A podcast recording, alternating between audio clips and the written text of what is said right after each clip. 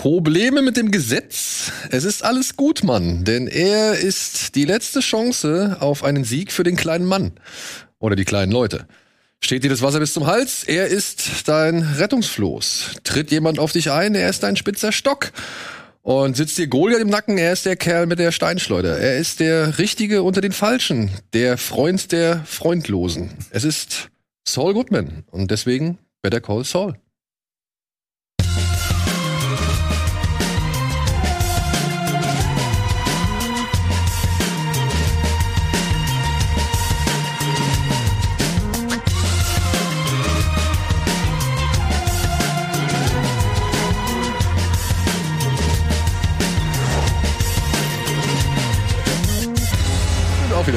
Oh, da sind wir schon drauf. Hallo und herzlich willkommen zu einer etwas besonderen Folge Bada Binge. Denn, ja, wie formuliere ich das jetzt am geschicktesten? Denn wir erfüllen heute einem anwesenden Gast hier einen Geburtstagswunsch. Walle hat nämlich Geburtstag ja. heute und ich hoffe, wir können mit ihm äh, oder wir können ihm eine kleine Freude machen, indem wir halt einfach mal und ich zitiere 90 Minuten ungefähr über die beste Serie aller Zeiten reden. Genau, das würde ich auf jeden Fall. Oder äh, beziehungsweise über seine Lieblingsserie, ne? So, genau. Ja, genau, ja. Okay. Ich möchte gar nicht sagen, ob das objektiv die beste Serie ist, das ist ja auch immer schwer, aber äh, wir haben schon mal in der Vergangenheit darüber geredet, dass ich gesagt habe, wenn jemand darüber spricht, ich muss unbedingt am Start sein, weil für fast keine Serie kann ich mehr brennen. Und ja, bei der Cold Soul, wie wunderbar darüber am eigenen Geburtstag sprechen zu können. Vielen Dank. Deswegen, erstmal alles Gute an dieser Stelle nochmal. Danke. Und dann ja, und dafür können wir natürlich, brauchen wir natürlich tatkräftige Unterstützung. Deswegen sitzen Matthias und Simon hier, um ja einmal alle fünf Staffeln, die bislang erschienen sind von Better Call Saul, zu rekapitulieren und natürlich ein bisschen zu nerden, ein bisschen zu schwärmen, ein bisschen zu fachsimpeln, ein bisschen zu spekulieren und so weiter und so fort. Denn ab nächster Woche wird die sechste und finale Staffel bei Netflix ins Rennen gehen. Wöchentlich, wenn ich es jetzt richtig verstanden habe. Deswegen werden wir hier die Zeit, die wir zum Aufzeichnen haben, vollkommen ausnutzen, um erstmal so die ersten zwei, drei Staffeln zu rekapitulieren oder darüber zu sprechen. Und dann in der nächsten Woche kommt dann vier und fünf und ein Ausblick auf sechs. Und ich muss direkt sagen, es wird nur ein Ausblick auf sechs sein, denn es gab vorab leider keine Screener. Die haben leider keine oh. Screener zur Verfügung gestellt, deswegen können wir halt vorab nicht wirklich über die sechste Staffel reden. Der einzige Grund hier überhaupt teilzunehmen, dass man mal einen Screener kriegt, mal äh, ne, die Elite ist. Ich habe die Guck Elite. Ich habe angefragt. Wir haben ja einen ja, Redaktionsaccount, der hättest du gucken können, aber leider dass es welche gibt. Also Was denn? das ist schon Screener und alles, dass man das wirklich schon alles gucken könnte theoretisch. Ja, aber also gibt es theoretisch, aber jetzt nicht von Better Call Saul Staffel 6. Okay, aber das meine ich ja. Ich dachte, es gibt sie vielleicht nur, wir haben sie nicht bekommen oder so. Nein, nein. Also ob es jetzt wirklich an uns liegt, würde ich jetzt nicht sagen. Mir wurde nur gesagt und zu uns wird oft gesagt, hier, klar kannst ja. du haben. Ähm, wurde mir gesagt, es gibt keine aktuell. Hm. Dementsprechend müssen wir uns mit diesem kleinen Rückblick begnügen. Aber da wir ja schon in den Kommentaren öfter mal irgendwie die Frage gestellt bekommen haben, wann kommt endlich mal was zu, zu Better Call Saul, finde ich, bietet sich das jetzt mal an, schön mhm. breit und ausführlich darüber zu reden. Allerdings wird sich wahrscheinlich die eine oder der andere jetzt noch fragen, wie, die reden jetzt über Better Call Saul. Und was ist mit dem, der schon seit Jahren irgendwie hier mit dabei war und immer wieder gesagt hat, oh, lass uns mal drüber reden und es ist so geil und so weiter. Ja, ich habe Donny gefragt. Donny hat keine Zeit. Donny hat Wichtiges vor, aber um es jetzt mal ein bisschen vorsichtig zu teasen, ihr könnt euch drauf freuen, denn äh, ihr werdet auch was davon haben, von dem, was Donny heute macht, weswegen er heute nicht hier sein kann. Aber er hat sich trotzdem die Zeit genommen und hat uns eine kleine ah. Grußbotschaft geschickt. Hallo. Liebe Grüße von mir hier aus Berlin nach Hamburg ins Studio an das ganze Team, an Daniel, an weiß jetzt nicht, wer da noch im Studio ist, Simon. Ähm, ihr merkt es vielleicht mir an. Ja, ich habe ein bisschen eine ja, gekränkte Miene. Denn ich möchte euch zwar grüßen, ich kann leider heute nicht da sein, ich wurde tatsächlich auch gefragt. Man glaubt's kaum vom Schrock, ich wurde wegen Better Call Saul auch mal gefragt, ob ich darüber reden will. Aber meine Kränkung kommt daher. Jahrelang. Jahrelang. Ihr könnt die Recherche gerne machen, dafür bin ich zu faul, wie oft ich das angesprochen habe. Im Verlauf meiner Zeit bei Rocket Beans, als ich da noch festgearbeitet habe. Im Verlauf der unzähligen Sendungen, die wir aufgenommen haben, wie oft ich gefragt habe, wann schaust du endlich Better Call Saul, mein lieber Daniel? Und immer hieß es, ja, nee, gucke ich mit der Silke zusammen, guck ich, äh, ja, nee, das machen wir dann irgendwie, dann irgendwann, dann nie ist es passiert. Und komischerweise jetzt, wo ich nicht mehr da bin, da wird's dann einfach geguckt, ne, die fünfte Staffel ist im Anmarsch und dann ist es aber sowas von weggebinged vom Daniel. Ja, ich sag da einfach mal sowas von, ich klag. Da werde ich klagen. Ähm, trotzdem, ne, lieber Gruß und so, aber ich meine, das können wir ja trennen, geschäftliches und rechtliches. ähm, ich werde klagen tatsächlich. Ich habe da auch tatsächlich einen ganz guten Anwalt äh, gefunden. Ähm, ja, ich gebe zu, bisschen schwierig die Kommunikation, weil irgendwie hat er so ein bisschen Probleme mit Handys und irgendwelchen äh, magnetischen Interferenzen. I don't know, ist eine ganz andere Story, kann ich vielleicht mal erzählen, wenn ich dann vielleicht mal wieder vorbeikomme ähm, und wir dann eventuell über die aktuelle Staffel 6 war es übrigens äh, reden die jetzt rauskommt, schon rausgekommen ist. Ich weiß nicht, wann ihr aufzeichnet. anyway. Ich mache natürlich ein bisschen Spaß. Wir lieben Gruß da lassen ins Studio und äh, ich kann leider nicht da sein. Ich wurde gefragt, ich kann leider terminlich nicht da sein und ähm, jetzt habe ich dreimal gesagt, ich kann nicht da sein und sage jetzt einfach Tschüss.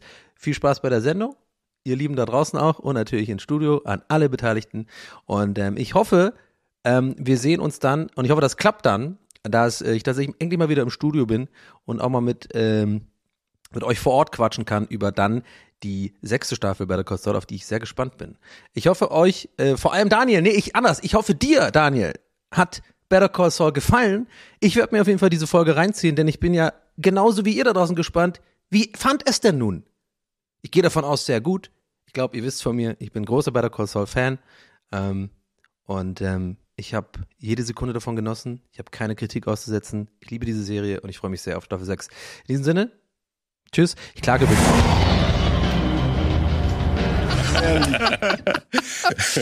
Puh, doch ja. nicht verklagt. Sehr gut, danke Donny. Äh, Grüße gehen raus bei und viel Spaß und viel Erfolg bei dem, was du heute machst. Also ich freue mich drauf. Ich durfte es auch schon machen. So. Jetzt weiß ich, jetzt weiß ich, was es ist. ja? Ich sag's aber nicht. Gut. Natürlich. Toll. In der Werbepause oder ja. beziehungsweise in irgendeiner Pause. Ja, wie fandest du es denn nun? Ja, das klären wir gleich, wenn wir uns noch eine Matz angeguckt haben, denn wir wollen einmal kurz zusammenfassen, worum es heute gehen soll.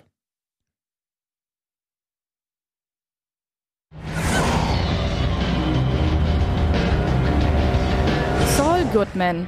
So heißt der Anwalt von Walter White. Das dachten wir zumindest alle bis zum Breaking Bad Spin-off Better Call Saul. Denn hier haben wir erfahren, dass er eigentlich Jimmy heißt und in den Augen seines Bruders ein ziemlicher Taugenichts war. In den bisher fünf Staffeln mit jeweils zehn Folgen sind wir dabei, wenn aus dem anständigen, aber erfolglosen James Jimmy McGill der skrupellose Saul Goodman wird. Was die Serie sonst noch so alles über ihn und andere Breaking Bad Charaktere wie Mike Ehrmantraut, Gus Fring oder Hector Salamanca offenbart hat, jetzt beim Bada Binge Better Call Saul Recap.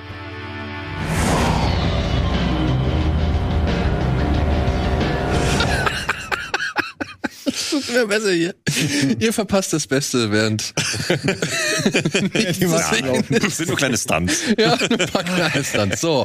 Ja. Soll ich jetzt direkt schon mal raushauen, wie ich fand jetzt, oder was? Ja. Musst du nicht. Nein, also, das Ding war ja, wir hatten ja Better Call Saul mit der ersten Staffel, soweit ich das noch in Erinnerung hatte, hatten wir hier mal bei, bei Binge besprochen. Mhm. Und ich glaube, damals war keiner, der gesagt hat, uh, das ist jetzt aber irgendwie nicht das, was ich gewohnt bin oder so. Ich glaube, damals gab es mal diesen Spruch und den fand ich ganz passend. Ich weiß jetzt nicht, ob der hier im Rahmen der Sendung fallen gelassen wurde oder ob ich den nur irgendwie online oder ob den jemand von uns online geschrieben hat. Aber es ist so, da sagte jemand, und ich hoffe, ich krieg's richtig zusammen, es ist so, du bist wie bei Breaking Bad und du machst eine Tür auf zu einem anderen Raum und da ist was anderes drin, aber du, du, du fühlst dich halt immer noch in dem Breaking Bad Haus, so gesehen, aber du bist in einem anderen Zimmer drin und das ist ein ganz anderes, also, und es ist halt einfach ein anderes Zimmer, es ist ein anderer, weiß ich nicht, Geschmack, eine andere Einrichtung, ein anderes Gefühl, irgendwie ein anderer Geruch, aber du weißt, du bist im gleichen Haus. Ja, und ähm, das, das lässt sich auch jetzt komplett, ich habe jetzt halt die, ich hatte echt eine größere Pause, ich hatte tatsächlich zwischen drei und vier eine deutlich lange Pause so dass halt auch schon fünf draußen war und ich jetzt halt die vierte und die fünfte direkt hintereinander weggeguckt habe so. Mhm. Und ich dachte aber, ich, ich wäre noch viel weiter vorher. Ich dachte irgendwie, ich hätte Anfang der dritten aufgehört, wüsste aber auch nicht warum und habe dann aber festgestellt, okay, ich habe doch schon bis zum Ende der dritten gesehen, weil ich wusste, was am Ende der dritten passiert und ähm, ja, also ja, es ist, es ist eine tolle Serie. gut, gut, dann haben wir das ist schon mal. So. Es ist eine tolle Serie, aber ich will jetzt auch nicht so viel, also ich will jetzt auch nicht zu weit gehen, sondern wir wollen jetzt erstmal so ein bisschen ergründen, ähm, was die Faszination ausmacht, wer die einzelnen Figuren sind, was sie beschäftigt, wie sie, keine Ahnung, welche Wege sie gegangen sind, welche Entscheidungen sie getroffen haben und so weiter und so fort. Und wir haben auch im Forum hier und da ein bisschen nochmal, also ich habe gestern noch ein paar Fragen gestellt, so dass ein paar Leute so ihre Magic Moments zum Beispiel gepostet haben, ja. so die würden wir dann auch nochmal mit einfließen lassen mhm. und so weiter und so fort. Ich würde gerne eine Sache kurz sagen, während du trinkst. Mhm. Ich nutze die Gelegenheit. Ähm, ich habe jetzt alle Recaps noch mal gesehen, um reinzukommen, wie wahrscheinlich auch ihr auch. Mhm. Und es war schon, ich war schon wirklich beim Recap zu Staffel 1 dann so, boah, das ist alles passiert. Das haben diese Charaktere, die wurden alle eingeführt, die haben alle interessante Storylines, da passiert richtig viel. Und dann dachte ich, okay, also ich konnte mich an vieles auch nicht mehr so genau erinnern äh, und war echt überrascht, was da alles drin war. Und dann äh, Staffel für Staffel war ich immer beeindruckter, was diesen Figuren passiert, aber es wirkt eben nicht wie so Gimmicks, die dann einfach um die Staffel zu füllen, sondern ja. es geht alles ja. ein in diese gigantische Story und verwebt sich mit mit den später stattfolgenden Breaking mhm. Bad äh, Staffeln. ist echt faszinierend. Also Hammer gemacht. Ja, ähm, und dann die einzelnen Szenen auch noch super gefilmt. Alles gut, von der Cinematography bis zur Musik bis zu den Darstellern, alles. Ich finde auch, es gibt so ähm, in der ganzen Story gibt so ein paar Zäsuren, wo ich dann immer so äh, Phasen sehe. Ich, ich rechne die gar nicht so sehr in Staffeln irgendwie, wobei es meistens dann auch, wenn die Staffelfinale sind, die dann irgendwie Zäsuren geben. Aber allein so dieses, okay, das ist die Phase, bevor Chuck und ähm, Jimmy ihr Fallout haben, wo rauskommt, dass Chuck ein Arsch ist, so ungefähr am Ende der ersten Staffel. Das ist bevor Click, das ist bevor er die, äh, die Sachen gefälscht hat und so weiter. Also es sind immer so Phasen, aber es, es gibt nicht so die krassen Highlights in dem Sinne, es ist einfach durchweg gut. Mhm. Wenn ihr ja. wisst, was ich meine. Ja, aber oder? dadurch, ich finde, es wirkt halt auch nicht so künstlich herbeigeführt. Es genau. wirkt alles mhm. super glaubwürdig, wie es ineinander übergeht, wie die Entwicklungen stattfinden und nicht. Manchmal durchschaut man ja bei anderen Serien irgendwie mhm. so, okay, hier wollten sie jetzt einen Cliffhanger oder hier wollten sie jetzt irgendwie das. Natürlich gibt es solche Elemente da auch, aber ich finde, das kriegen sie sehr gut hin, dass in so ja. eine gleichbleibend spannende Grundgeschichte zu verpacken. Es ist selten, äh, kurz eine Sache nur dazu, selten, dass ein Charakter so reagiert, wie man es nicht von ihm erwarten würde. Es ist immer kohärent mit dem, mit der ja. Personality, ja. zumindest so wie ich es in Erinnerung habe. Und manche Serien gönnen sich da eine Freiheit, um einen Twist zu erzeugen. Stimmt, und dann hast du so eine Entscheidung, die man hinterfragen könnte, weil man es nicht versteht. Mhm. Und man vergisst es aber auch schnell wieder. Dazu also in anderen Serien. Ja, das ist so ein, so ein Punkt, da dachte ich, komme viel später hin. Deswegen, es ist schon so krass. Hey, genau, wir sind jetzt, also ich würde jetzt mal slow. Ja, ja. Slow. Nehmt euch bitte ein Beispiel an dieser Serie. Denn das, was ihr jetzt. Wir haben doch noch eine halbe true, Stunde, true. das geht nicht. Nein, wir haben noch mehr. Wir haben ja noch einen zweiten Teil. Ja, ja, stimmt, aber wir reden ja. jetzt auch gerade über die ersten Staffeln nur. Dann zu dem, was du vorhin gesagt hast, äh, dass es aus demselben Haus ist wie Breaking Bad, weil das würde ich auch auf jeden Fall unterschreiben.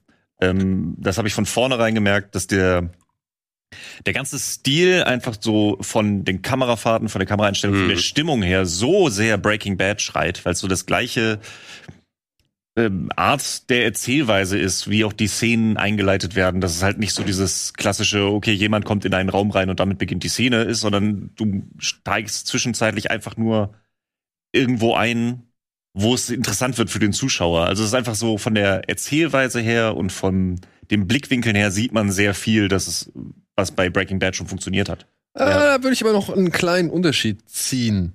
Ähm, denn ich finde, das macht schon das Intro irgendwie klar. Du hast bei Breaking Bad, da hattest du diese Periodentafel, die sich da zusammensetzt und zack, zack, zack, so. Das war, das war dann alles, das, das, das hatte schon irgendwie so, so was Handfestes irgendwie und, und war halt ein Ding von vorne bis hinten. Und dann weiß ich noch, das erste Mal der Vorspann von, von Better Call Saul. Du hast diese schäbige, weiß ich nicht, diese schäbigen Szenerien, so. Du hast, du merkst, okay, hier geht's eigentlich schon erstmal um ein noch ganz anderes Level als der Mittelstandslehrer, ja, der jetzt natürlich schon mit dem Zweitjob und, und seiner Krankheit zu kämpfen hat und so weiter und jetzt nicht reich ist oder so. Aber du merkst, hier ist noch mal der Kaffee eine Spur abgestandener. Ja. So, ja. Also, und dann auch mit diesem abgehackten Intro. Mhm. Ich, ich finde es ja wirklich in, in fünf Staffeln, ne? Sitzt du jedes Mal da und wartest auf das Ende. Du weißt, das Ende kommt und plötzlich ist das Ende dann aber da, ohne dass du es richtig realisiert hast. Immer dieses äh, ja, oh, ah, schon wieder vorbei. So. Und ich finde, dieses Abgehackte, das, das zeichnet Better Call Saul oder das prägt Better Call Saul meiner Ansicht nach noch ein Stück mehr, als es ein Breaking Bad getan hat. Weil Breaking Bad war irgendwie meiner Ansicht nach ein bisschen ausformulierter, noch ein bisschen kunstvoller. Ähm, ich glaube, also für meinen Eindruck, ich finde, ähm, es gibt zwar auch schon inszenatorisch verspielte Szenen oder Momente und, und, und, und, keine Ahnung, Plansequenzen und was weiß ich. Also die geben sich da schon wieder auch Mühe, um Sachen irgendwie geil in Szene zu setzen.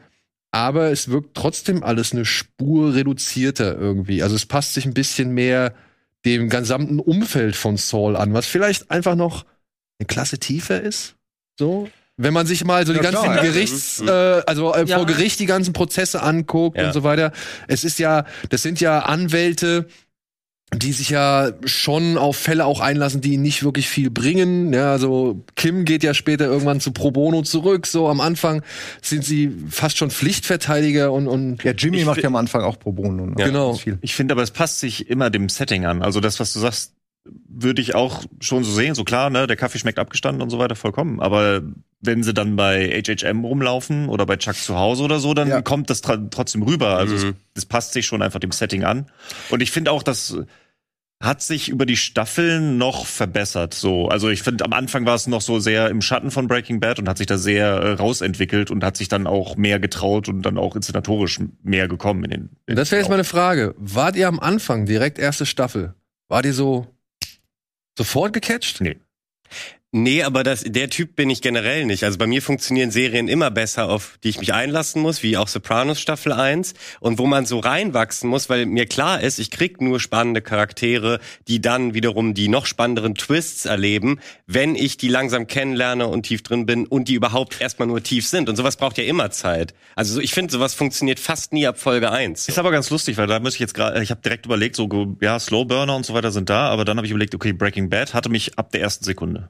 Breaking Bad habe ich den, das Stimmt, Intro geguckt, ja. wie die Hose durchs Bild flatterte und ich dachte mir, okay, irgendwie will ich wissen, wie es dazu kommt, dass hier diese Hose durchs Gegend fliegt und dann kommt das der das Intro vor dem Intro, also dieser ja. Cold Open den habe ich geguckt, dachte so, okay, ich will den Rest der ersten Folge sehen. Und Stimmt. nach der ersten Folge dachte ich, ich will den Rest der ersten Staffel sehen. Und das passiert ja alles in der ersten Folge. Also es wird ja noch alles aufgelöst. Ja, genau. Und das und war alles das. Und jetzt die Frage, könnt ihr euch noch an die erste Folge Better Call Saul erinnern, was da komplett passiert ist? Weil ich nämlich nicht, klar, es ist auch Jahre her, aber für mich geht die erste Staffel ja. eher in, von den Entwicklungen ineinander über, als dass die erste Folge eben den Knaller, den du gerade beschrieben genau. hast. Äh, ich meine, es beginnt mit der Rückblende, oder? Genau. Ja, ja das ist ja auch ja. in äh, Omaha. Nee, das so? ist ja, das ist ja vor, das ist ja nach Breaking Bad. Genau, aber genau. damit fängt es an, an, oder? Genau, damit fängt es an. Aber ich glaube, äh, weil man jetzt äh, schon die eigentliche Story, Better Call Saul genau. Story, die wir dann. Ich meine, es fängt an mit der Rückblende, wo er noch äh, hier, wie heißt das? Slip and Jimmy. Slip and Jimmy ist.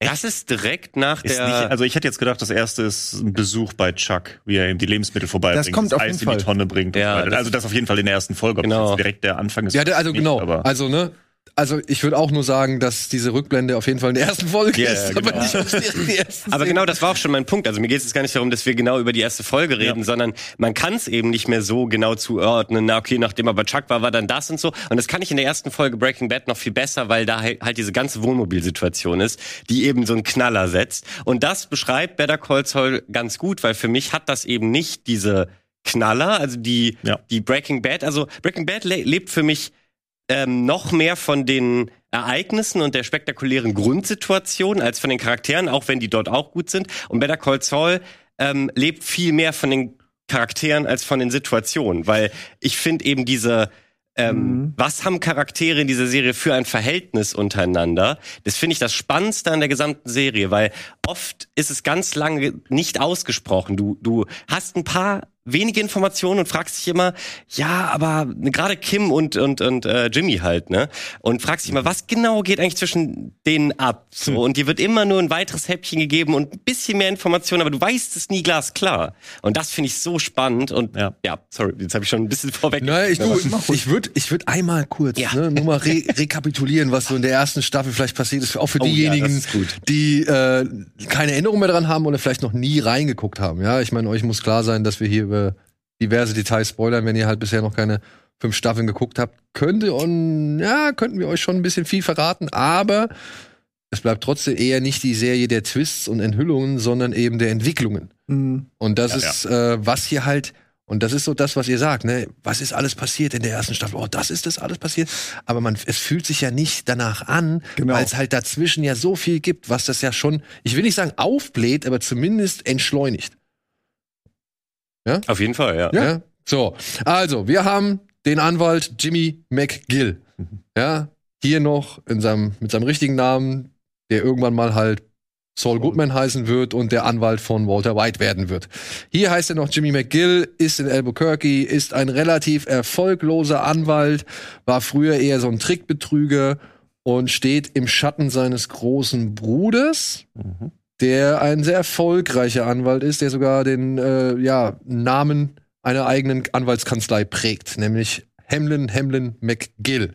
Chuck heißt er. Und Chuck hält nicht viel von seinem Bruder, hält ihn eher für so einen Winkeladvokat und irgendwie ja, einen schmierigen Typen so, der das Ey. Gesetz beugt. Er möchte halt auch nicht, dass er Anwalt ist, weil er selbst das als was über ihm sieht. Aber das ist jetzt schon quasi schon Spoiler, weil das ist irgendwie so das Ende der ersten Staffel, oder? Weil dass sie nicht unbedingt Eye to Eye sehen, äh, ist klar.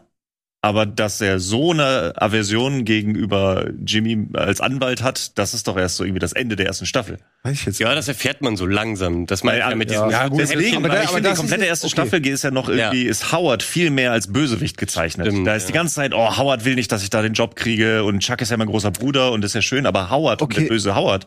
Und dann, das fand ich ja so geil, dann am Ende dieser Twist, dass Howard eigentlich Jimmy mag, aber Chuck dem im Weg stand. Und das war so dieser Stimmt. komplette Dynamikwechsel zwischen Staffel 1 und 2, den ich geil, sehr gefeiert habe. Genau, denn Howard ist ein, ja, ebenfalls Mitinhaber der Kanzlei HHM und mag Jimmy, naja, jetzt nicht unbedingt hundertprozentig. Er hat ihn ja an die Poststelle also gesetzt, so, obwohl Jimmy eigentlich als geträumt hat davon, als Anwalt da anzufangen. Und es kommt dazu, dass sogar ja, die Großkanzlei und Jimmy in, sag ich mal, berufliche Interessenskonflikte geraten, denn es gibt ein Ehepaar, die Kettlemans, die haben eine Menge Geld veruntreut, beziehungsweise haben irgendwie, sind in den Besitz von einer jede Menge Geld bekommen und Jimmy möchte die beiden halt gesetzlich vertreten, aber sie trauen auch Jimmy nicht so ganz über den Weg, weshalb sie sich dann erstmal auf die große Kanzlei einlassen, die aber dann halt sagt, ey Leute, wenn ihr das so und so haben wollt, dann passiert das und das, weshalb sie dann wieder zurück zu Jimmy gehen. und Jimmy verarschen. Wenn man, wenn man so sagen Ja. will. Ne? Sie verarschen Jimmy, sie täuschen eine Entführung vor, beziehungsweise glaubt Jimmy, dass, eine, dass die entführt worden sind. Und das bringt ihn, ich sag mal, in Form auch eines Parktickets dann in Kontakt mit äh, Mike Ehrmantraut. Mike Ehrmantraut kennen die Breaking Bad-Fans noch als rechte Hand des großen Drogendealers Gustavo Fring. Der ist hier einfach bisher noch ein Ex-Cop, der jetzt halt auf dem Parkplatz eines Gerichtsgebäudes arbeitet. Okay, nee, wobei das wäre jetzt auch wieder ein Spoiler, ne? Aber ist der nicht eigentlich Scharfschütze? Mike?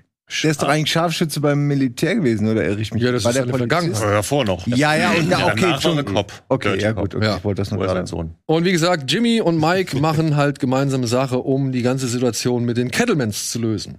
Und dazu lernen wir halt noch die Kollegin von Jimmy oder Ex-Kollegin von Jimmy kennen, Kim Wexler, die ja schon mit Jimmy ein etwas engeres Verhältnis unterhält. Ob die schon vorher irgendwie miteinander liiert waren oder gedatet haben, wissen wir nicht so genau, aber es spitzt sich in der ersten Staffel zu, dass die beiden halt zusammenkommen.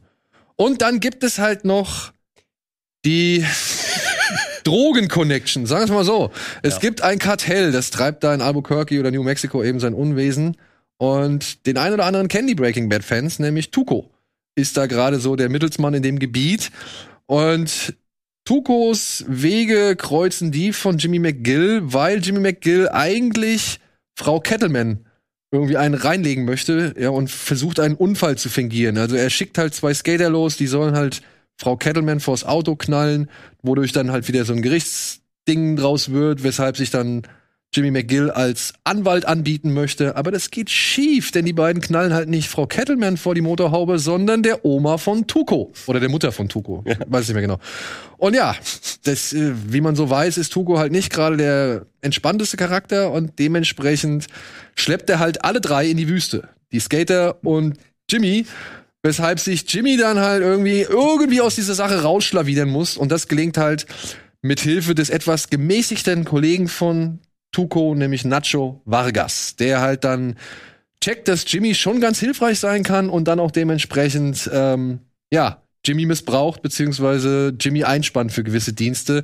Das Ihm zeigt aber auch, was, was für ein guter äh, Anwalt er eigentlich ist, wie, dass er sich daraus immer wieseln kann. Das, das stimmt, ja, ja. Instant, ich meine, der redet da, der diskutiert da auf Augenhöhe mit diesem Gangster und erklärt dem Gangster, warum es besser ist, ja.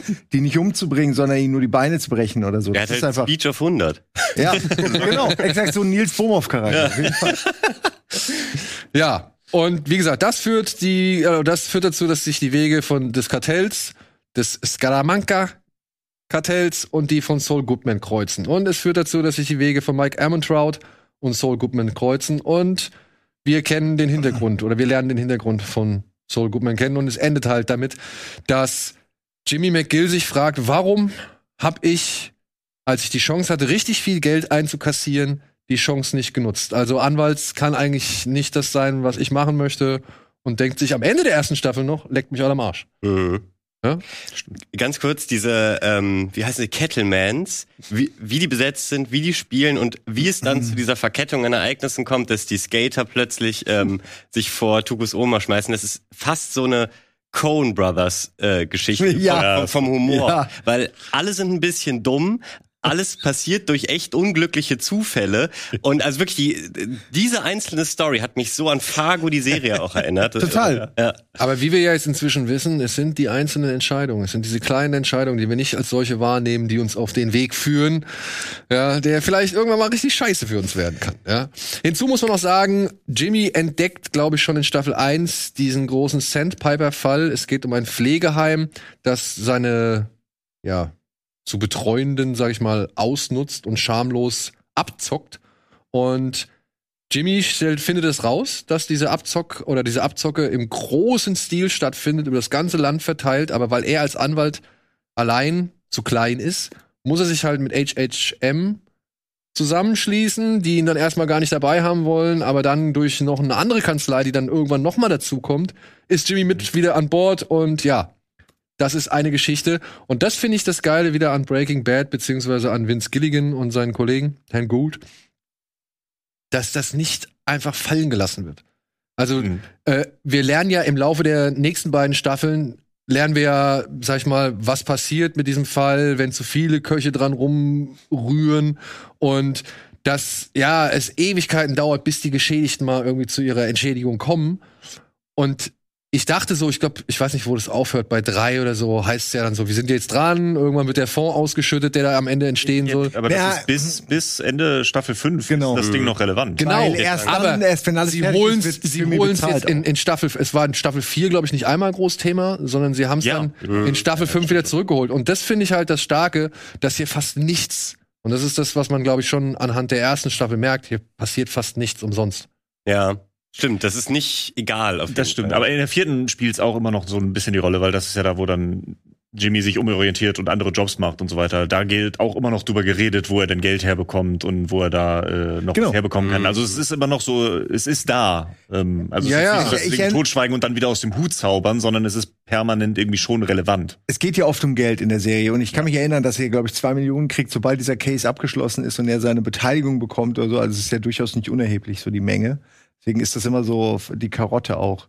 Ähm, ja. Die, ja, ja. Und ich glaube, das wird sehr relevant noch, weil sie nämlich eine Entscheidung treffen. Ähm, aber da kommen wir dann in der zweiten, in der zweiten Baller Binge Folge. Ja, genau. Aber die Entscheidung führt halt auch zu jetzt der sechsten Staffel. Bin ich auch sehr gespannt. Ähm, ja, wie ja. die Figuren sich da noch entwickeln. Aber wir sind ja noch bei Staffel 2 jetzt, oder? Ja, wir fangen jetzt ja. Staffel 2 so mal wirklich an, aber ja, ich meine, in der ersten Staffel, ne, hab, also man, wenn man, man verlässt Jimmy an einem Punkt, wo er sagt, er hat gar keinen Bock mehr Anwalt zu sein und denkst dir so, ja, okay, ihr wollt mir die Vorgeschichte von Saul Goodman erzählen. Also, ist es nicht irgendwie sehr weit zurück, dann, wenn ihr jetzt irgendwie so eine, so eine Entscheidung um die Ecke kommt? Aber das muss ich eh ganz kurz sagen, weil jetzt, wo du es nochmal gerecapt hast, fällt mir auch wieder ein, warum ich doch ziemlich zu Beginn schon hooked war. Weil wir sind ja alle mit der Erwartungshaltung ähm, aus Breaking Bad gekommen, äh, jetzt Saul Goodman zu sehen. So. Und dann ist das aber erstmal mhm. gar nicht der Fall, sondern man sieht halt äh, den Charakter, den man kennt, der aber noch null von diesem Business irgendwie hat. Und das war erstmal natürlich der erste Funke, dass man denkt, okay, aber krass, wie ist denn das zustande gekommen? Der ist ja wirklich noch weit davon weg. Und gerade jetzt, wo du sagst, dass es dann sogar noch eher weiter davon weggeht und man sich eben denkt, okay, wie kommt denn jetzt eins zum anderen? Das lässt einen sofort auf Staffel 2 warten. Also schafft die Serie trotz dass sie nicht diese Bombastmomente hat, schafft sie es, finde ich, mit solchen Haken Ich einzuhalten. finde, sie haben es gut hingekriegt. Ich hatte aber kurzzeitig Angst. Also die erste Staffel fand ich, habe ich mir gut ange hab ich mir angeguckt. Ich fand die gut. Das hat mir Spaß gemacht, so Charaktere, coole Entwicklung und so weiter. Und als es dann aber am Ende ging, so okay, jetzt wendet er sich ab vom Anwalt sein und so okay, jetzt geht er so weit weg. Also was wollt ihr denn da irgendwie aufbauen? So dachte ich so, boah, mal gucken, wie es so weitergeht. Also nach der ersten dachte ich so, gut, ich werde mir die zweite angucken, aber ich war jetzt nicht so mega gehypt und dachte so, oh, ich kann es kaum erwarten, bis die zweite Staffel kommt. Okay, okay. Aber wie war eure, sage ich mal, Vergleichshaltung noch während der ersten Staffel? Also war es während der ersten Staffel immer noch so, hm, Breaking Bad oder Better Call Saul? Breaking Bad? Hm. Also wie lange habt ihr abgeglichen? Das ist meine Frage. Ich, ich fand, ich habe, wie gesagt, den Style sehr viel verglichen und ich mochte den Style von Breaking Bad, deswegen den habe ich durchgängig gesehen. Äh, Ja. Fand ich, der war für mich da, der ist auch jetzt Mhm. immer noch da. Ähm, ich habe aber schon in der ersten Staffel gemerkt, dass sie was eine komplett andere Geschichte erzählen als Breaking Bad, nur ähnliche Stilmittel nutzen und die Stilmittel waren geil und die neue Story dachte ich gut, dann lasse ich mich jetzt auf die neue Story ein. Ich habe das gar nicht so krass verglichen, so oh, ob mit dem Stilmittel jetzt eine andere Geschichte erzählbar ist oder so, weil ich das hab, hab schnell gemerkt, dass es geht. Mir geht sogar noch weiter als dir. Ich habe, also mich hat das A nicht so gekümmert, ich habe das nicht so verglichen, außer den Stil und den hat's ja. Ähm, ich finde sogar eher doof, wenn dann Charaktere kommen, die man aus Breaking Bad kommt, weil man natürlich weiß, okay, die überleben irgendwie. Es ist, nimmt natürlich ein bisschen die Spannung raus. Und das Spannende ist ja, also das Schwierige äh, in dem Fall für die Autoren ist ja auch was zu schreiben, was dann trotzdem noch seinen Reiz hat. Und das haben sie ja geschafft bisher. Also weil man weiß wirklich nicht, wie die sechste Staffel endet, außer, sage ich mal, die groben Eckpfeiler, die man halt weiß durch Breaking Bad, wer lebt. Ja, das ist es mehr oder weniger. Ja. Ja, das, also, ich sag mal, wir versuchen jetzt mal so voranzugleiten, ne? Und dann immer mal wieder zurückzugehen. Ich meine, das fängt ja schon an mit Scaramanga, dann kommen noch die beiden Cousins, also die Zwillinge. Ja, äh, Tuco, wir wissen auch, dass Tuco auf jeden Fall bis Breaking Bad da bleiben wird, Ja. so. Äh, trotzdem habe ich mich auch gefragt, muss das sein? Ja, also muss noch mal ein Mike Ehrmantraut da auftauchen, weil naja, er ist deutlich älter als Ja. der Zeitpunkt, zu dem es spielen soll. Aber Mike ist so ein guter Charakter, dass das ohne Mike könnte ich mir das nicht vorstellen, weil du brauchst auch jemanden, der moralisch, äh, obwohl er ja eigentlich nicht moralisch ist, ist er irgendwie eine. Doch, er ist sehr moralisch. Ja, ich meine, jetzt- naja, ich meine jetzt die Sachen, die er macht. Ja, ja, also- er hat seine eigene Moral, aber die ist sehr Ja, äh, das stimmt. durchdacht sozusagen, ja. Und äh, der ist aber auch eine geile Figur, der für alle coolen Cool Guy Momente sind kommen ja von Ja, ja, ihm, ja, stimmt, nicht von super. also das ist schon Das war ja nur Staffel 1. Ne? Also ich dachte halt noch so, hm, ist Also, das ja. wirklich so Ja, ja, sinnig? muss- gut. Ja, Ist das wirklich so sinnig. Genau. äh, einen Mike Ehrmantraut da drin vorkommen zu lassen, der deutlich älter aussieht als der Mike Ehrmantraut, der eigentlich, den wir eigentlich erst später kennengelernt haben. soll So. man machen. Und ja, mit Staffel 2 können wir ja sagen, muss ich sagen, Gott sei Dank war Mike da. Ja. Weil ich muss sagen, die ganze Entwicklung, wie Mike sich halt mit den Scalamancas anlegt, beziehungsweise die Scalamancas dann versuchen, Nacho unter Druck zu setzen, das Geschäft von seinem Vater irgendwie als, als Kurier oder, oder Umschlagsort für Drogen zu nutzen, ähm, das dazu führt, dass ja Nacho äh, hier Oberboss, also hier den alten Scalamanca irgendwie um Hector äh, umbringen möchte, beziehungsweise dessen Herzpillen, sag ich mal, gegen falsche Pillen austauscht, die er dann von einem Pharmazisten bekommt, mit denen er vorher halt ausgeraubt hat. Das war, glaube ich, noch sogar in der ersten Staffel, ne? Das ist ja der- das erste gewesen. Mhm. Das war ja quasi dann auch der, der, die Kreuzung von Mike und Nacho, wie die sich über den Weg gelaufen sind, weil Mike war Bodyguard bei einem Pharmazeutiker, der halt heimlich irgendwelche krummen Deals gemacht hat, den Nacho dann ausgeraubt hat, hat eine Baseballkartensammlung irgendwie Der hat die geklaut Polizei gerufen, ne? und hat dann die Bullen gerufen, was halt Ach, wirklich ja. sehr dumm war und halt ziemlich alle Beteiligten irgendwie nervös gemacht hat. Und dadurch sind halt Nacho und Mike aufeinander geraten. Und ja, das führt halt zu diesem, sag ich mal, großen Konflikt, der sich dann bis Breaking Bad durchzieht. Nämlich diese, dieser kalte Krieg zwischen Hector Scalamanca und eben Gustavo Fring. Mhm. Ja, ja, Das der so Kalte die- Krieg fängt, also fängt da ja nicht an. Das ist ja so ein bisschen, ich bin auch ganz froh, weil so, ich, ich bin nicht der größte Fan von diesen krassen Kartell-Stories irgendwie. Deswegen, ähm, ich mag die Jimmy-Seite der Geschichte schon immer ein bisschen mehr als die Salamanca-Seite. Ah.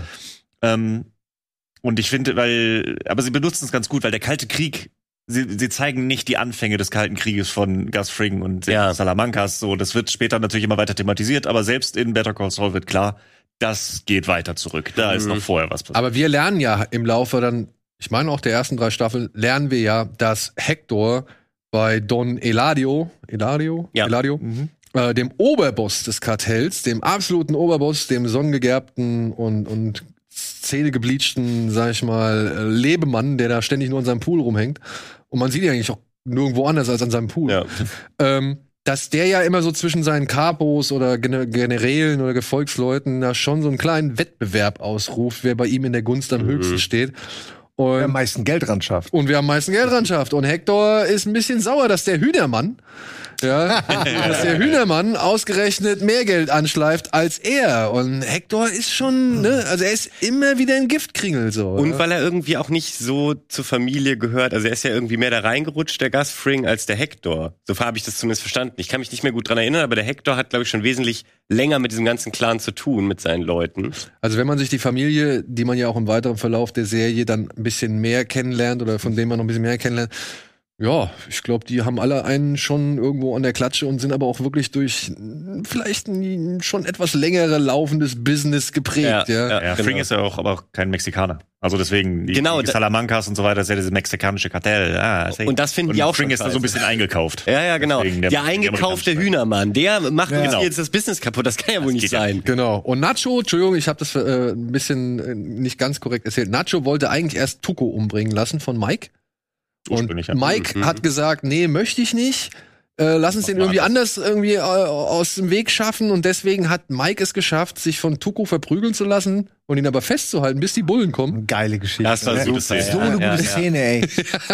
Ich war so froh, weil ich dachte auch so, das ist ja wieder, das ist ja auch, war das erste Staffel, oder? War das zweite? Das, Ja, zweite, glaube ich ich. glaube, es ist auch die Ich zweite. weiß es gar nicht mehr, weil Tuco ist halt. Nee, das so- ist in der zweiten. Ist das zweite erst? Okay, ich dachte, Tuco wäre schon früher weg gewesen. Aber Tuco ist halt so, ich mag Tuco als Charakter total gerne, aber in geringen Dosen. Er ist auch anstrengend. Es ja, ist halt anstrengend, Ja, die Szenen mit ihm und deswegen, äh, ich war froh, dass sie dann einen guten Weg gefunden haben, ihn loszuwerden. Ja, weil ich dachte, als er in der ersten Staffel ist, ich so, okay, der muss komplett Better Call Saul überleben. Ja. Boah, wenn ich jetzt eine komplette Serie mit Tuco in jeder Staffel so, boah, so, hm. aber den haben sie dann so echt sehr gut rausgekriegt. Ja, also ich finde auch, dass sie es sch- dankenswerterweise nicht überreizen. Also ich finde Frink und Ja. Ermentrout, die kannst du da drin lassen, die sind ja wirklich relevant für die Geschichte, Genau, die die, tragen ja sehr viel dazu bei, warum Saul ja irgendwann mal Saul werden will, Mhm. ja, nämlich Geld.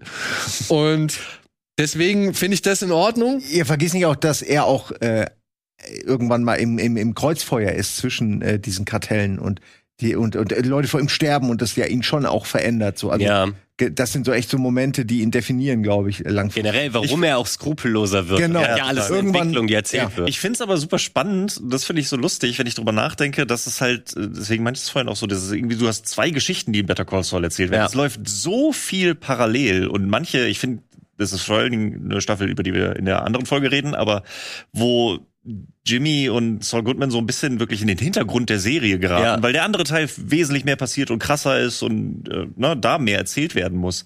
Also, dass du da irgendwie so zwei parallele Stränge haben, die zwischendurch immer mal wieder so ein bisschen aneinander kreuzen, aber dann auch wieder auseinander. Also, Ja, aber das ist ja als ob Saul, Jimmy McGill, so eine ganze Staffel denkt er doch bestimmt mal nicht über Nacho und das Kartell nach. Ja. Aber trotzdem ist es für den Zuschauer super relevant. Mhm. Das finde ich super. Ich finde super, wie sie es rüberbringen in dieser Serie, wie das funktioniert. Ja, vor allem das Geile ist ja, dass es nicht einfach nur zwei Stränge sind, um mehr zu erzählen zu haben, sondern eben, was du gerade beschrieben hast, dass sie sich ab und zu treffen. Das hat Ja. alles noch miteinander zu tun. Und du weißt auch, oh, wenn die sich jetzt treffen, dann gibt's den Mega-Clash und das macht auch ein bisschen die Spannung aus von der Naja, aber Mike hilft, Mike hilft Jimmy, Jimmy hilft Mike. Die stellen fest, okay, das sind beides irgendwie ja, der eine hat brauchbare Qualitäten, der andere hat brauchbare Qualitäten. Wenn Jimmy irgendwie dann später diesen komischen Wanderbub oder wie er heißt, da irgendwie klauen möchte, wen ruft er an? Ja. Der ruft Mike an. So, ja. Und Mike, wenn er einen Anwalt braucht, wie jetzt zum Beispiel bei der einen Geschichte, Ja. wo sie ihm da halt irgendwie was anhängen wollen, Are you still morally flexible? ja, das ist so gut. Ja, und dann ruft er halt eben Jimmy an so. Und ich meine, die Wege haben sich gekreuzt. Es ist genau das, wie halt auch, äh, ich musste die Skater nicht auf die Straße schicken. Ich hab's aber getan. Und Mhm. das ist, was dabei rumkommt. Ich wollte, du, weil du- gerade diese kleinen Entscheidungen genannt hast, ähm, musste ich auch an diese Zeitungsgeschichte, weil das ist so ein kleines Detail, aber er nimmt ja, da irgendwas passiert, weshalb er nicht will, dass sein Bruder die Zeitung sieht, weil da was über ihn drinsteht. Ich weiß gar nicht mehr genau, was es ist. Aber er nimmt nur diese Zeitung. Und das führt dazu, dass am Ende sein Bruder im Krankenhaus Ja, landet. genau. Ohne jetzt alles zu, zu verraten. Und das ist so cool gemacht, Die Szene, exakt, ja. ja. fast ein bisschen gespoilert, aber gleichzeitig es definiert den Charakter gut. Es ist aber auch, es zeigt, wie chaotisch die Welt sein kann. Ich kann kurz die Herleitung machen. Ähm, Jimmy hat ja ein bisschen Kohle und finanziert damit quasi ein Billboard, das ja, genau stimmt, das, das Billboard kopiert von ja, Hamlin, stimmt. Hamlin McGill. Stimmt. Und das findet halt Howard irgendwie überhaupt nicht geil.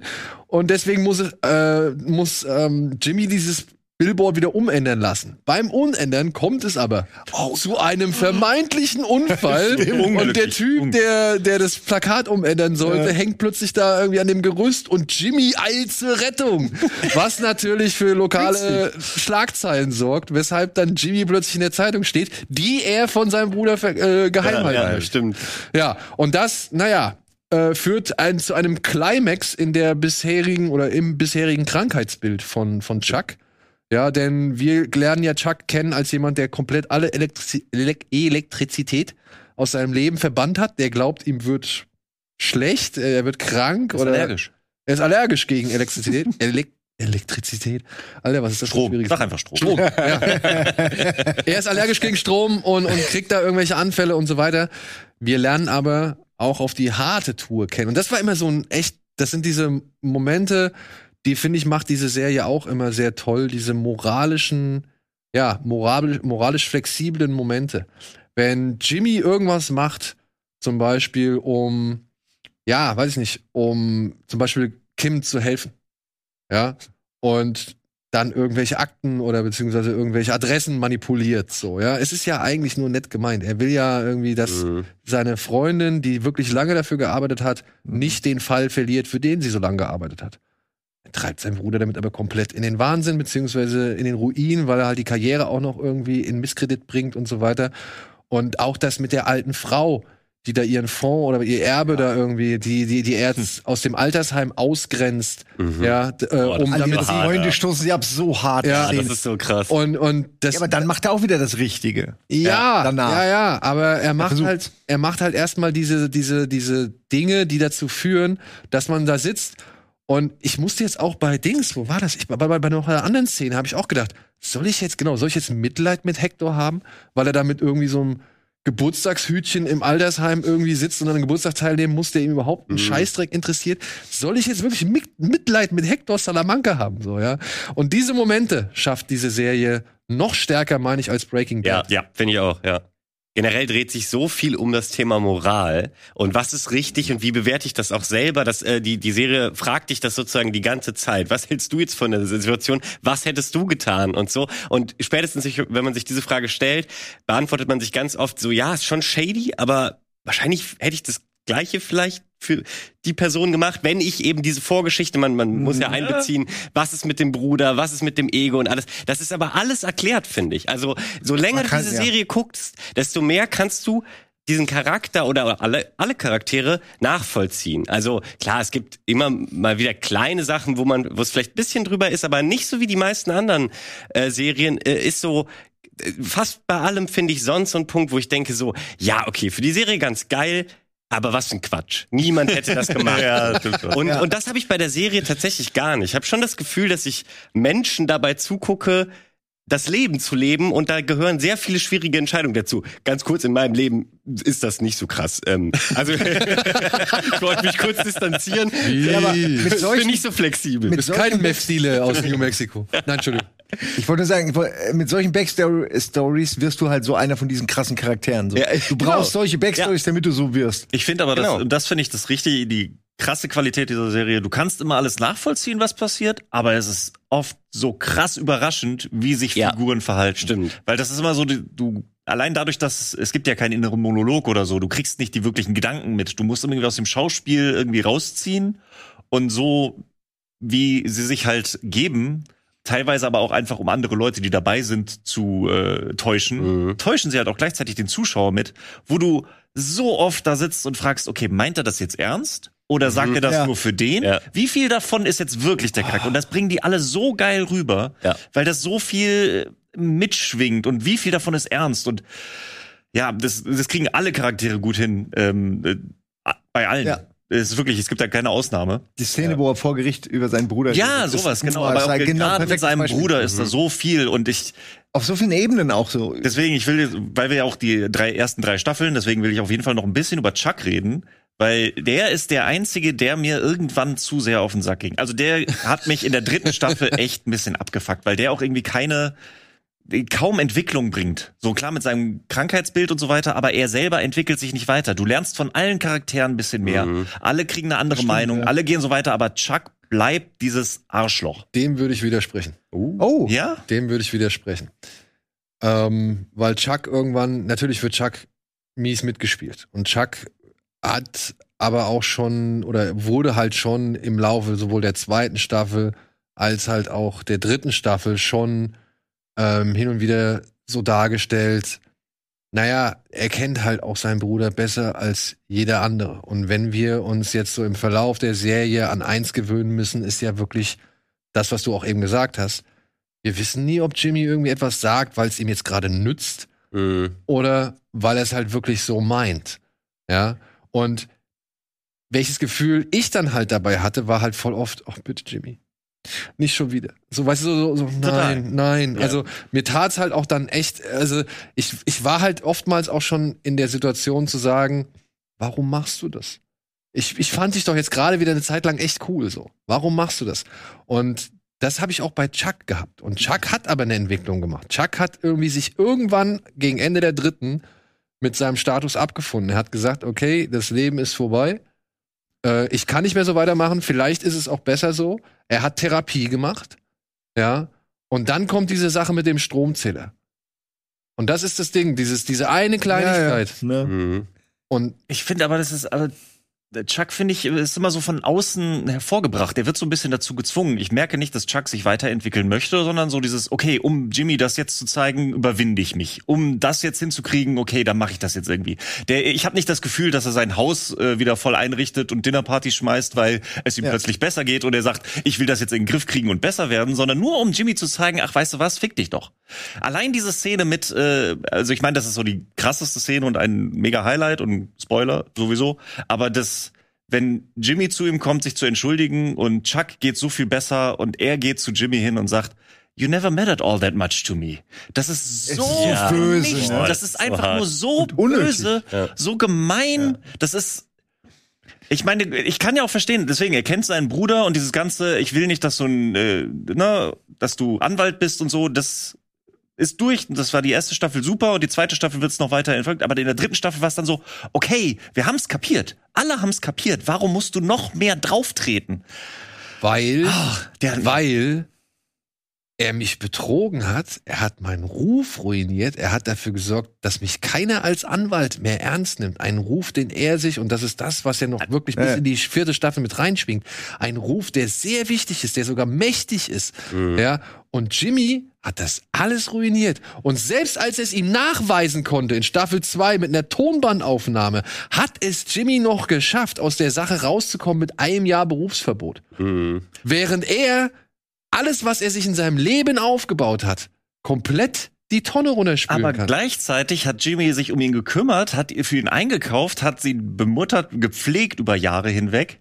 Und als Dank dafür versucht Chuck ihm seine Karriere kaputt zu machen. Und wen und hat Chuck aus dem Knast geholt, als Jimmy sich da reingebracht hat? ja, das ist ja auch, aber das ist ja genau dieses brüderliche Verhältnis. So natürlich kann man sich über ihn abfacken und der kann ja auch sagen so, ey, ich will nichts mit dir als Anwalt. Aber ich finde, Chuck hat sich so aktiv dafür eingesetzt, dass Jimmys Leben kaputt geht. Und dann geht's auch so, wenn er sagt so, bau dir das Ding auf. Aber das ist, es war so nur noch er war so vernarrt auf Jimmy kaputt zu machen, der immer noch sein Bruder ist und ihn gepflegt hat. Absolut. Ähm, am Anfang ist auf jeden Fall Jimmy moralisch der Sieger in der ersten Staffel, weil man halt sieht, dass er eigentlich ein guter Mensch ist, so sag ich mal. Ne?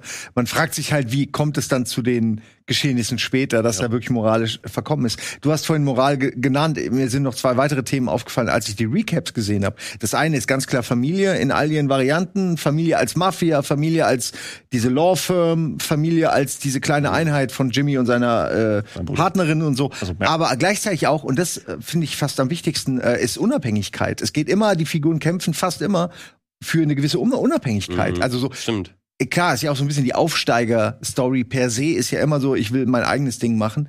Aber mir ist das voll aufgefallen. Alle Charaktere mhm. haben am Ende der fünften Staffel entweder Unabhängigkeit erreicht oder, oder ein anderes Los aufgrund ihrer Suche nach ihres mhm. Strebens nach Unabhängigkeit. Fand ich sehr interessant, das zu sehen, weil natürlich diese Moralsache ist sehr präsent ja. und logisch, aber äh, das fand ich irgendwie, das hatte ich vorher nicht so auf dem Zettel. Wie sich auch das Bild der Unabhängigkeit im Laufe der Serie immer wieder ändert. Ja, ja genau wie die Moral, ne? Genau ja, wie genau, Moral. Ja, genau. The, mehr, the more you know, so. Ja. Ähm, es ist halt ein riesiger Kontext, der in jeder Entscheidung irgendwie nochmal das eigentlich mit einzuberechnen ist.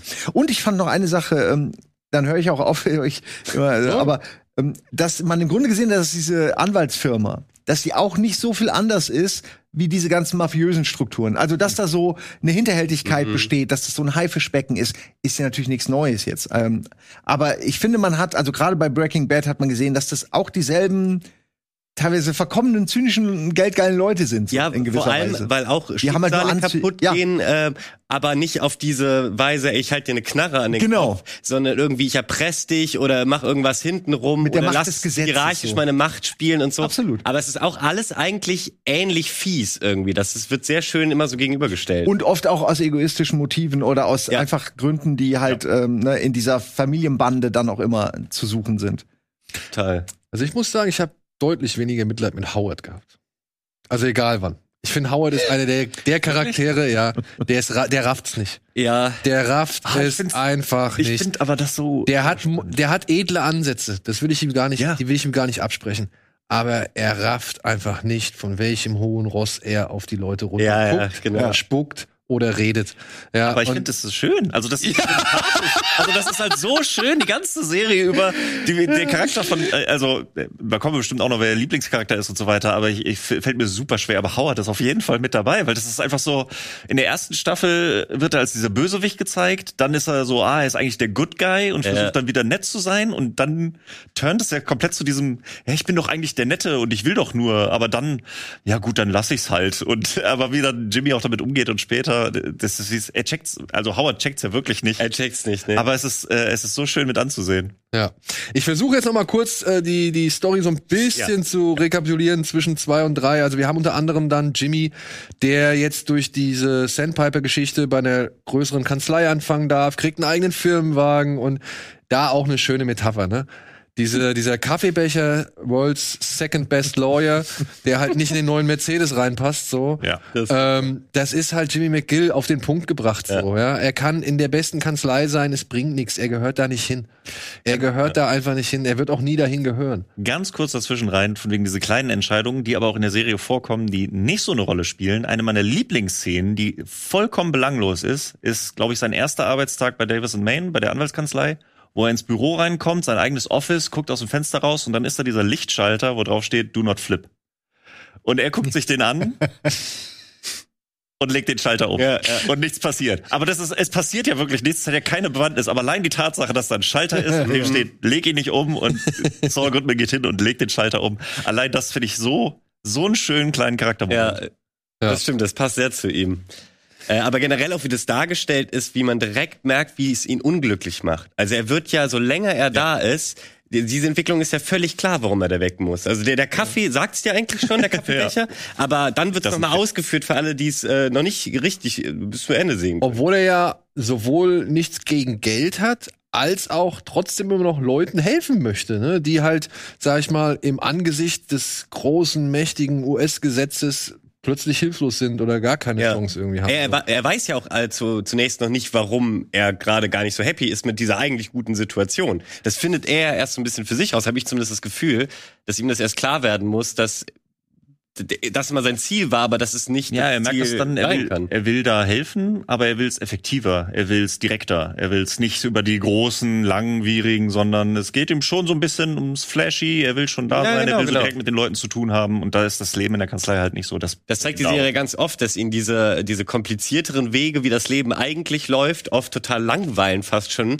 mhm. und er das irgendwie abkürzen will, weil das auch sein Talent ist, das ist, was er kann und wenn er das dort nicht ausspielen kann, sondern nur die Bürokratie macht, dann ist klar, dass er als Mensch, so wie er tickt irgendwie, weil er ist ein kreativer Typ, da nicht glücklich werden kann. Das ist, finde ich, als Zuschauer wird dir das voll klar. Ja.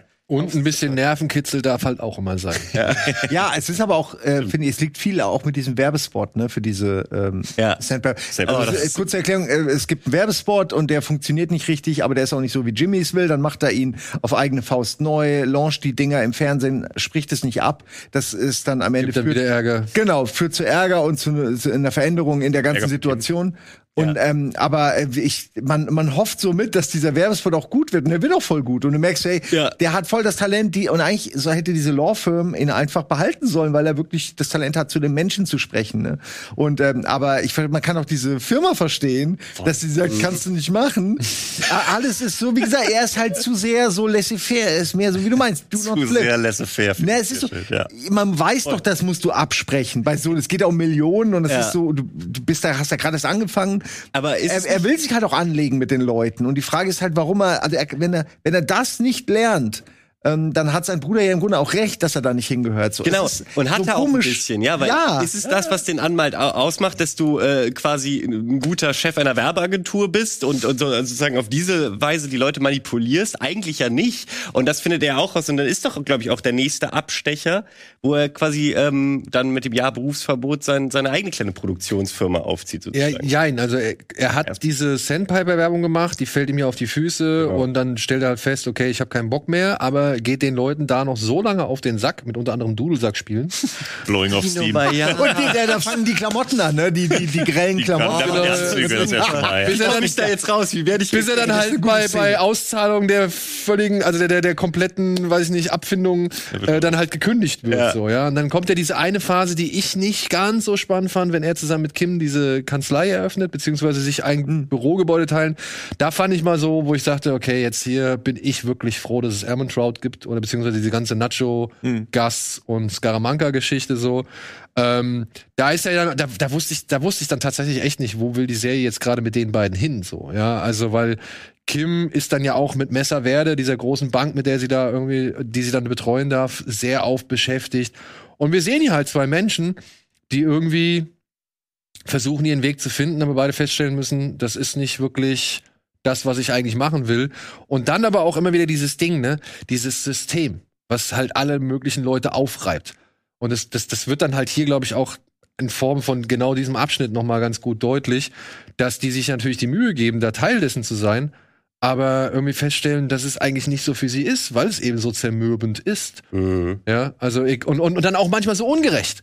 Ja, das ist ja auch das, was wir ja. immer wieder im Laufe dieser Serie lernen, dass es halt wirklich ungerechte Entscheidungen gibt, mit denen dann aber auch Jimmy durchkommt. So, mhm. Ne? Ja, und ja. Ganz kurz, warum ich aber diese ähm, Phase wichtig finde, wo sie beide ihre eigene Firma gründen, aber im selben Haus dann erstmal natürlich, äh, um, um diese Beziehung der Charaktere weiter auszuführen, aber vor allem um gegenüberzustellen, was der Unterschied zwischen dem richtigen Anwaltsbusiness ist, was Kim ja versucht, und seinem Weg. Weil das siehst du immer wieder so, okay, Jimmy macht das, das ist nicht das Gleiche, was Kim macht. Und deswegen hat sich, äh, sie sich ja auch dafür entschieden, auf keinen Fall die Firma mit ihm zusammen zu haben. Ja, und ich glaube, Gilligan und Gould ist es da wichtig zu zeigen, hey Leute, das Problem ist, beides existiert innerhalb des gleichen Systems. Ja, Haus. Genau. Ja. Also es, genau, es existiert unter einem Dach. Also das kann doch nicht richtig sein. Mhm. Das kann doch nicht richtig sein, dass der damit durchkommt, während sie halt auch damit irgendwie versucht durchzukommen, nur halt eben deutlich länger braucht mhm. oder deutlich mehr Aufwand braucht oder deutlich mehr, mehr Mittel braucht, um das ja. halt irgendwie schaffen zu können. So.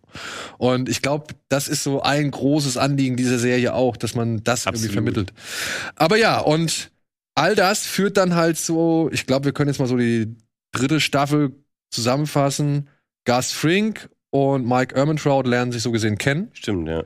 Mike Ehrmantraut wird mit den Business-Praktiken oder mit dem gesamten Geschäftsmodell von Gus Frink vertraut und so dann auch, sag ich mal, zur rechten Hand. Oder er wird halt auf jeden Fall mal hier und da engagiert und steckt jetzt plötzlich mittendrin in einem kalten Krieg, der bereits existiert. Und parallel dazu, oh. ja, parallel dazu eskaliert der Streit zwischen den Brüdern die sich dann halt vor Gericht wiederfinden. Und Jimmy, obwohl er seinen Bruder liebt, obwohl er ihn gepflegt hat, obwohl er wirklich immer versucht hat, Chuck wegen seiner psychischen Erkrankung aus der Schusslinie rauszunehmen, macht genau das, was man vielleicht als Bruder nicht machen sollte. Er packt ihn nämlich vor aller Öffentlichkeit in die Schusslinie und steckt ihm heimlich eine Batterie in die Sakko-Tasche, glaube ich, die halt dann dazu führt, dass äh, Chuck einen sehr großen Ausraster kriegt im Gerichtssaal, alle Leute ihn für verrückt halten und er daraufhin so gesehen den Case oder den Fall verliert sich Obwohl versucht. die Aufnahmen hatten von Jimmy, ne? Es ist ja wirklich so eine Ja. Ja. Die durften sie, glaube ich, nicht verwenden, irgendwie, Ja, weil genau. sie sich ans Recht halten müssen, im Gegensatz zu Jimmy. Wer, Das war er hätte das anders durcheinander gegangen. Äh, und Aber dann das ist schlimm, weil es ist ja eigentlich, kommt der Jimmy zu seinem Bruder mit einem Friedensangebot. Daraus wird dann diese Aufnahmesituation Ja. und daraus wird dann äh, vor Gericht diese Batterienummer. Das heißt, es, es stachelt sich so hoch, Ja. dass man an dem Punkt sagen kann, hast du auch fucking verdient.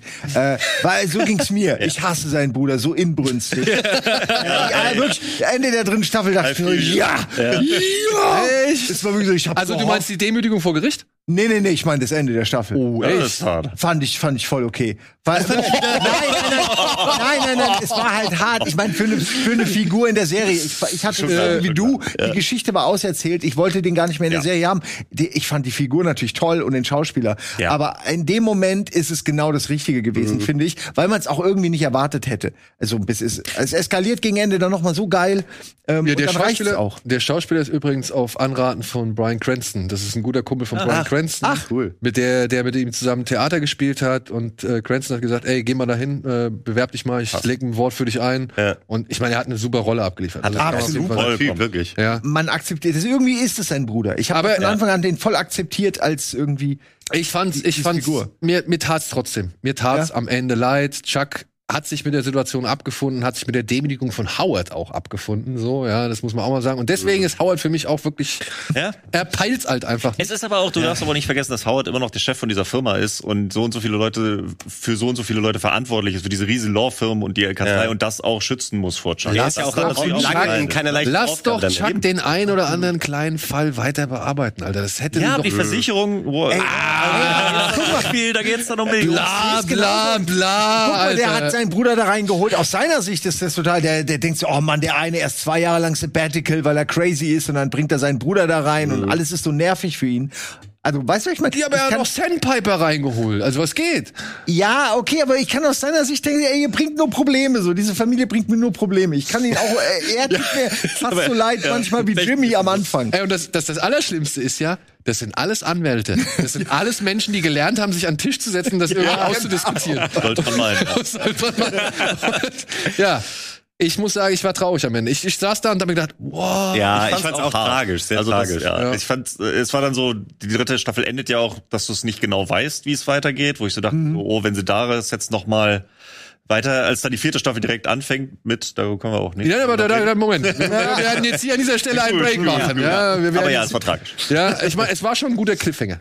Ja. Auf Es jeden war schon Fall. ein guter Cliffhanger. Ich Ja. muss, muss, muss sagen, mit einer der stärksten. Ich fand Klick, so hieß die letzte Folge, glaube ich, der zweiten Staffel. Yep. Die fand ich schon cool. Als er dann unter dieser Decke dieses Tonbandgerät hochvorholt. Da wurde ich völlig den Folgennamen gespoilert, so ein bisschen. Also die Folge heißt. Klick Oh. und ich dachte so, hm, was das wohl zu bedeuten Ja, ja, ja, ja, hat. ja. Und aber trotzdem, ich muss sagen, das war halt echt ein krasser Cliffhanger. also da, wo ich gedacht habe, ja. ui, jetzt bin ich gespannt, wie es weitergeht. Wie geht er auch damit um? Also Ja, ja. lässt es ihn komplett kalt oder so? Selbst sowas konntest du vielleicht, äh, finde ich, nicht in Gänze sagen. Also natürlich wusstest du so ein bisschen, wie die zueinander stehen, aber du konntest noch nicht antizipieren, wie, wie, wie Jimmy dann emotional wirklich. Aber das ist ja dann noch. Und Ey, dann, und dann hast du noch, was, Gustavo Frink und Mike Ermentrout wollen die Skaramancas fertig machen? Uah, ich bin gespannt. Stimmt, ja, es war ein Doppelcliffhanger. Ja, ja, ja, ja. schön. So, und mit diesem Cliffhanger lassen wir euch jetzt erstmal für diese Woche. Ich danke euch fürs Zuschauen. Ich danke euch drei erstmal schon mal fürs Mitmachen. Aber wir sind noch längst nicht Grüße am an. Ende. Grüße an Donny. Grüße an Donny. Grüße an Donny. Viel Spaß bei allem, was du machst. Und ja, wir sehen uns in der nächsten Woche wieder mit Staffel 4, Staffel 5 und unseren Gedanken zu Staffel 6. Bis dahin. Tschüss.